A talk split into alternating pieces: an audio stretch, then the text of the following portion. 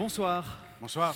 Je m'appelle Arnaud Hout et je suis professeur de français à l'Institut Don Bosco en Belgique. Euh, je m'appelle Jérôme Piron, je suis professeur de philosophie dans la même école. Alors on a tous les deux fait les études de linguistique et un jour au cours de ces études on est tombé sur une citation.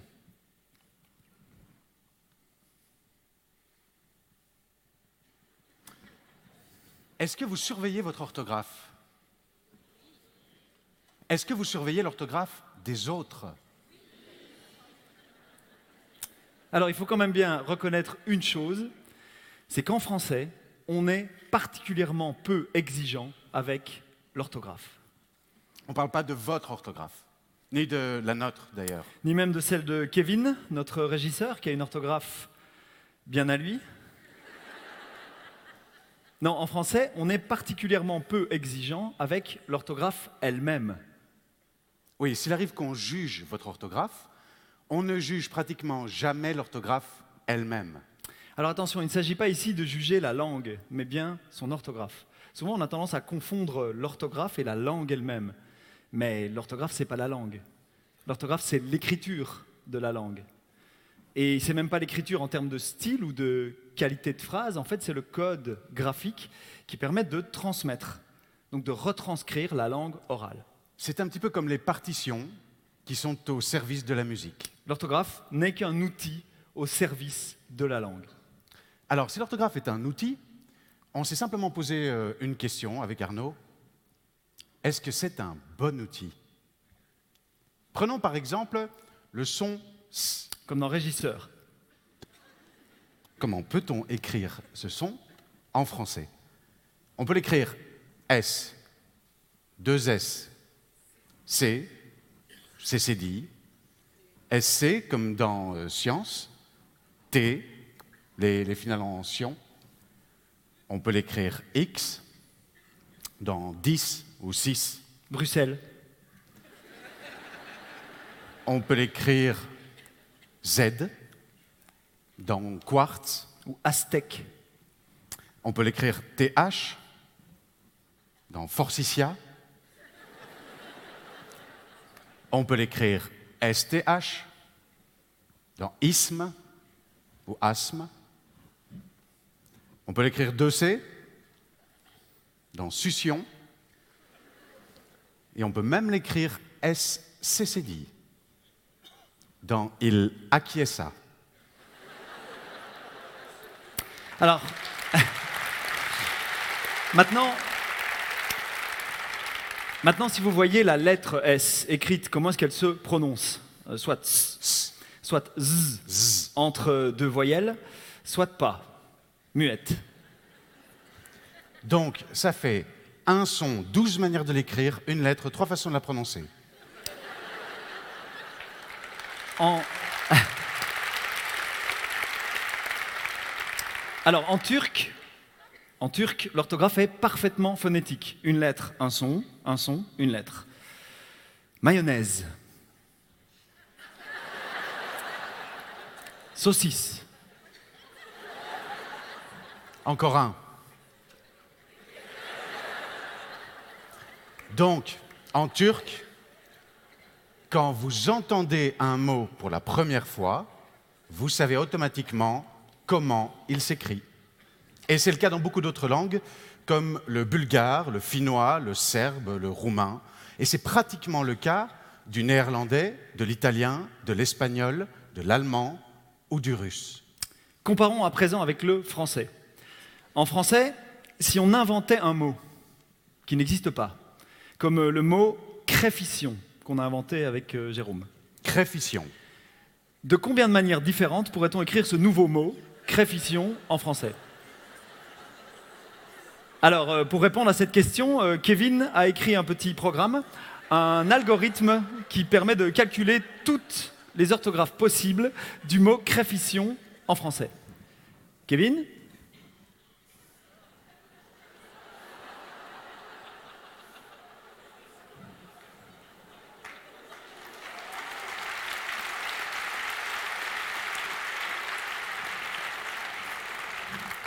Voilà, au total, il existe 240 manières différentes d'écrire le mot créfition en français. on se demande souvent comment respecter l'orthographe. Mais l'orthographe elle-même est-elle respectable? En français, on écrit le mot bruit, le mot édit ou le mot crédit avec T, pour faire bruiter, éditer ou créditer, mais pas abri.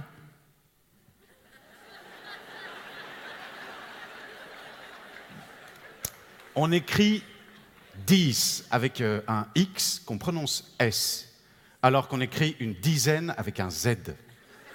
Et un dixième qu'on écrit X mais qu'on prononce Z.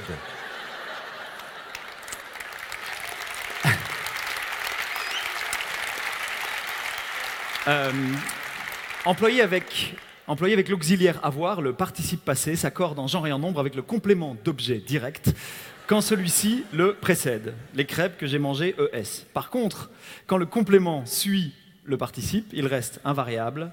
J'ai mangé et les crêpes. Alors pourquoi? Pourquoi avant mais pas après? Au Moyen Âge, les moines ont des conditions de travail difficiles. Ils travaillent dans des monastères mal chauffés, mal euh, éclairés, avec des plumes d'animaux. Souvent sous la dictée, quand le moine écrivait, par exemple, Les pieds que Jésus a lavés.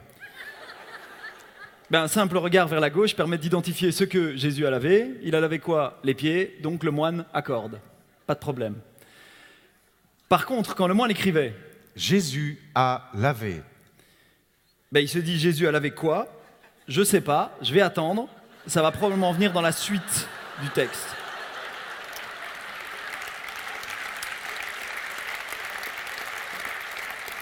Avant la fête de Pâques, sachant que son heure était venue, lorsque le diable avait déjà inspiré au cœur de Judas Iscariote, fils de Simon, le dessein de le livrer sur les bords du lac de Tibériade, et patati et patata, les pieds. Voilà. À tous les coups, quand le moine est arrivé à les pieds, il a oublié qu'il avait un participe à accorder. Ou alors il n'a plus la place pour écrire la lettre, parce qu'au Moyen Âge, les mots sont souvent attachés les uns aux autres. Et c'est de l'observation de cet oubli, donc de cette erreur, particulièrement fréquente dans les manuscrits du Moyen Âge, qu'on a tiré la règle. Voilà pourquoi avant, mais pas après. Alors à l'école, à l'école, les enfants se demandent pourquoi. Pourquoi avant et pas après? Pourquoi un X? Pourquoi pas de thé à abri? Mais quand les enfants demandent pourquoi, on leur explique comment. Comment on écrit ou comment on accorde.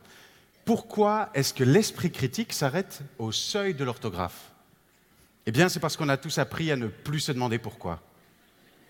Alors pourquoi l'orthographe du français est-elle si compliquée? Parce qu'en réalité, elle ne tombe pas comme ça un jour du ciel euh, toute faite. Elle a une histoire.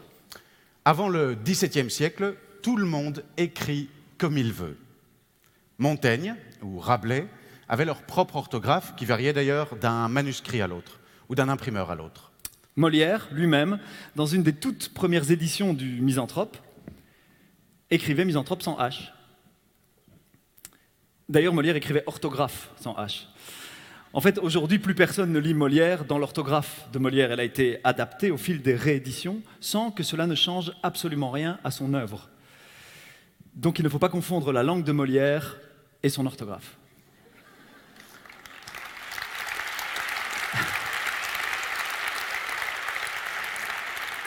Alors, d'où vient cette euh, obsession contemporaine pour l'orthographe?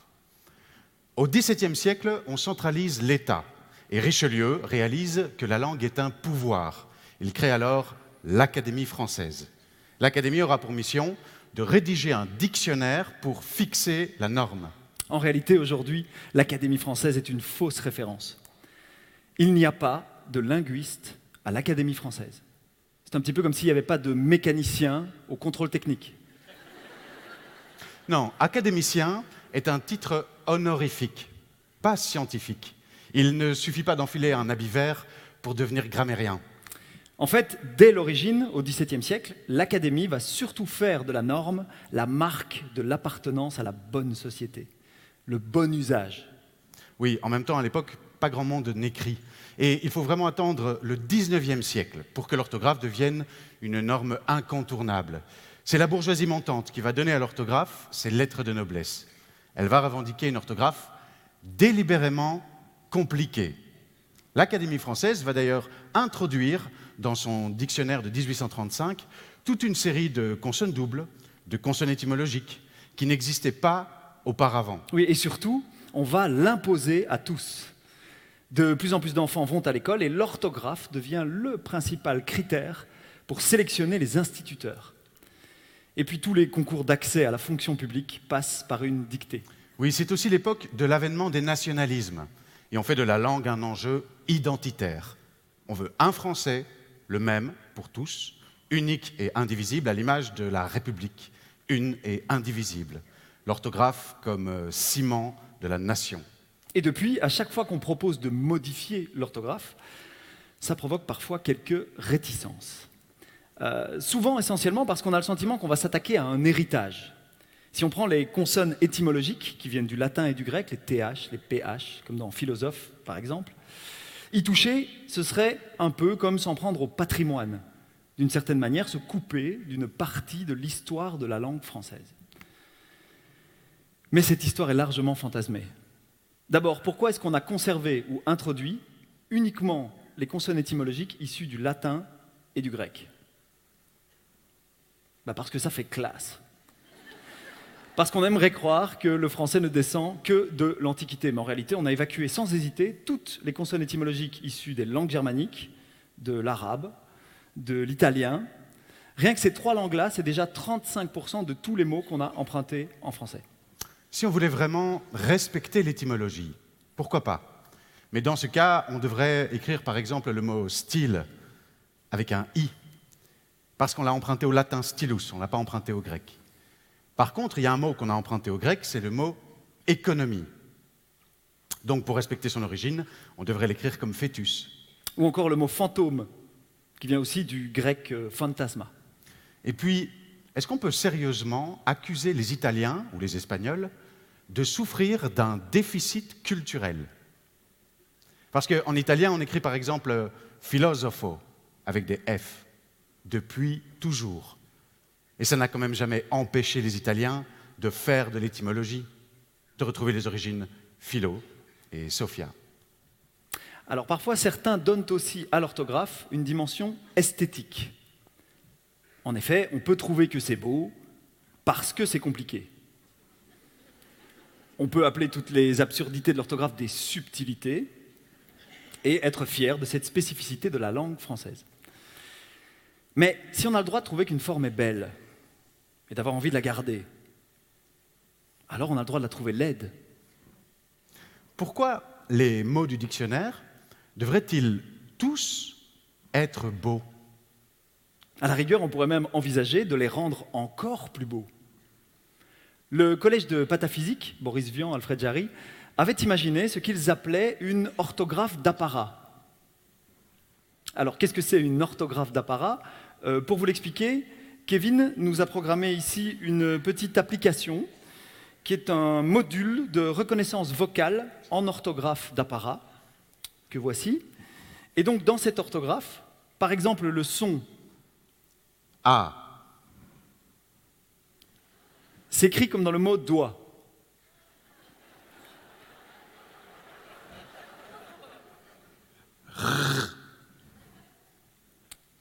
Comme dans logorée ou diarrhée. Oh. Capharnaüm. Cherchez pas, il n'y en a qu'un.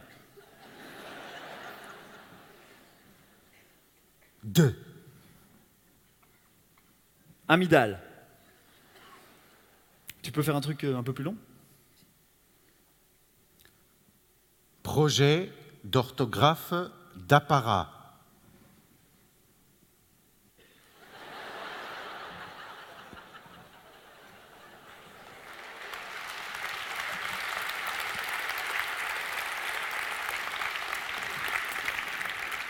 Alors, il existe euh, encore une raison de défendre une orthographe compliquée, le sens de l'effort. Comme c'est compliqué, c'est exigeant, et cette exigence apprend à nos enfants à se dépasser. Les gens ont l'impression que si on simplifie, on va faire moins d'efforts. Mais on ne va pas faire moins, on va faire mieux.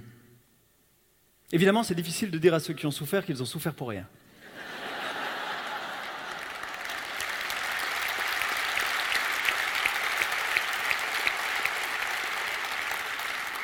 Tout le temps de mémorisation mécanique, d'exception annonnée, pou, hibou, caillou, tout ce temps pourrait être converti en temps de pratique, de découverte, de réflexion, de littérature d'histoire de la langue. Donc en un sens, la simplification constitue bien un nivellement par le haut.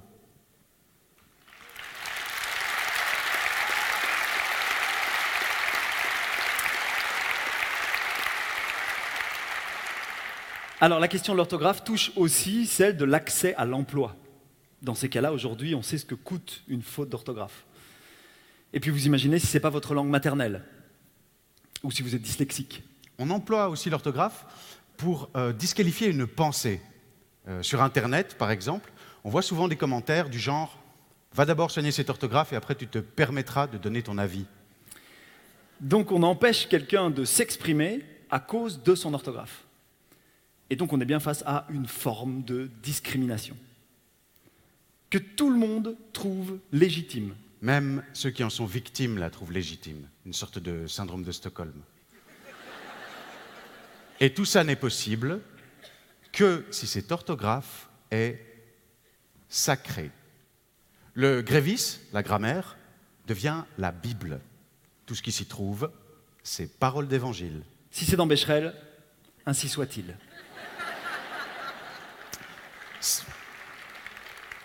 Simplifier l'orthographe, ce serait appauvrir la langue. Donc ça veut dire lui faire perdre de la valeur. Mais de quelle valeur est-ce qu'on parle? On ne parle pas de la valeur de l'orthographe, on parle de valeur tout court. Et si l'orthographe française était un dogme? Quand vous faites une faute, on ne juge pas votre orthographe, on vous juge, vous, sur base de votre orthographe. En 1694, dans les cahiers préparatoires du tout premier dictionnaire de l'Académie française, il est écrit L'orthographe servira à distinguer les gens de lettres des ignorants et des simples femmes. Merci.